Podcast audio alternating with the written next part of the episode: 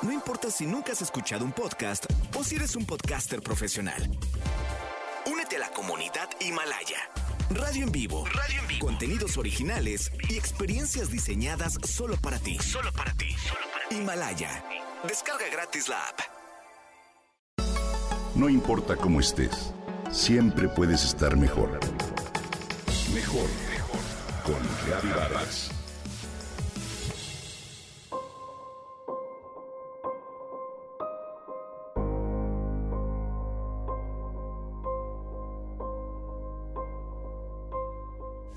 La práctica de tiro con arco y flecha era antiguamente una disciplina, un camino espiritual que llevaba al practicante a la transformación para recuperar la armonía y el equilibrio entre lo físico y lo metafísico.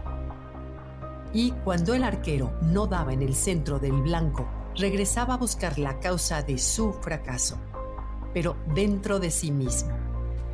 El objetivo, alcanzar su verdadero ser. Si alguna vez has tirado con arco y flecha, te habrás dado cuenta de que ese deporte requiere mucha habilidad y concentración. Incluso alrededor de él se ha desarrollado una filosofía llamada arquería zen como parte del budismo zen. Nació hace 10.000 años en China y se desarrolló en Japón durante el siglo XIII. El arquero cuando dispara sus flechas planta los dos pies firmemente en el suelo Mantiene rectas las rodillas, cuelga su aljiba en la parte estrecha de la cintura. Mantiene todo su cuerpo firme. Levanta el arco. Con las dos manos aprieta los dos puños sin dejar ninguna apertura entre los dedos. Inhala. Estira el cuello, cierra la boca y el ojo apunta. La concentración debe ser continua. La mente debe estar tan calmada como la superficie de un lecho de agua estancada. No tires ya de él, sino condúcelo. Quieto, sin agarrarlo. El arco nunca debe saber cuándo ha de partir la flecha. En este fragmento del libro El arte del tiro con arco de Joseph Ipes Brown, pareciera que se hablara de la interminable lucha con uno mismo gobernar nuestros pensamientos. Lo más importante de este deporte es la forma, la manera, lo que sientes al practicarlo. El movimiento del cuerpo se acompaña con una ceremonia en la que todo es suave y relajado. En ese momento solo existe la atención plena a lo que haces. Las preocupaciones durante ese mismo minuto desaparecen, comenta el experto Emilio Potente. En mi investigación aprendí que si bien cada detalle en ese deporte es importante, hay un elemento vital sin el cual no sería posible dar en el blanco. El enfoque de la atención. ¿En dónde pones tu atención? Todo aquello en lo que enfocas la atención crece, desde una relación, una planta o una carrera profesional.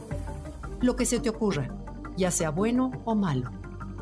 Dicho enfoque siempre nos provoca un sentir determinado, ¿cierto? Así que revisemos tres preguntas muy simples. ¿Me enfoco en lo que tengo o en lo que me falta? Te puedo asegurar que por lo general la respuesta es en lo que te falta, lo cual es normal dado que nuestra atención suele obedecer los patrones neuronales transitados con frecuencia debido al condicionamiento para la sobrevivencia. El inconveniente es que si nos concentramos en la carencia, la felicidad se vuelve imposible, ¿cierto? En cambio, cuando toda nuestra concentración se dirige a lo que sí tenemos, de inmediato nos llenamos de dicha y de gozo. Lo irónico es que al no poner atención en todo lo que sí hay, lo invisibilizamos, como si no existiera. La segunda es me enfoco en todo aquello que no puedo controlar o en lo que sí controlo. ¿Te das cuenta de por qué podemos sentir tristeza o deprimirnos sin siquiera saber la causa de manera consciente? Bien visto, en realidad no controlamos absolutamente nada. Por eso, buscar el control siempre será sinónimo de sufrimiento. Y por último, ¿en qué me enfoco más? ¿En el pasado, en el presente o en el futuro? El pasado ya se fue, ya no existe. El futuro no ha llegado.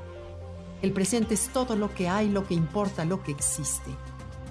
Al igual que el arquero, la lucha con uno mismo consiste en concentrarnos solo en el presente y que nuestros actos sean suaves y relajados para dar en el blanco de nuestro propio bienestar y alcanzar nuestro verdadero ser.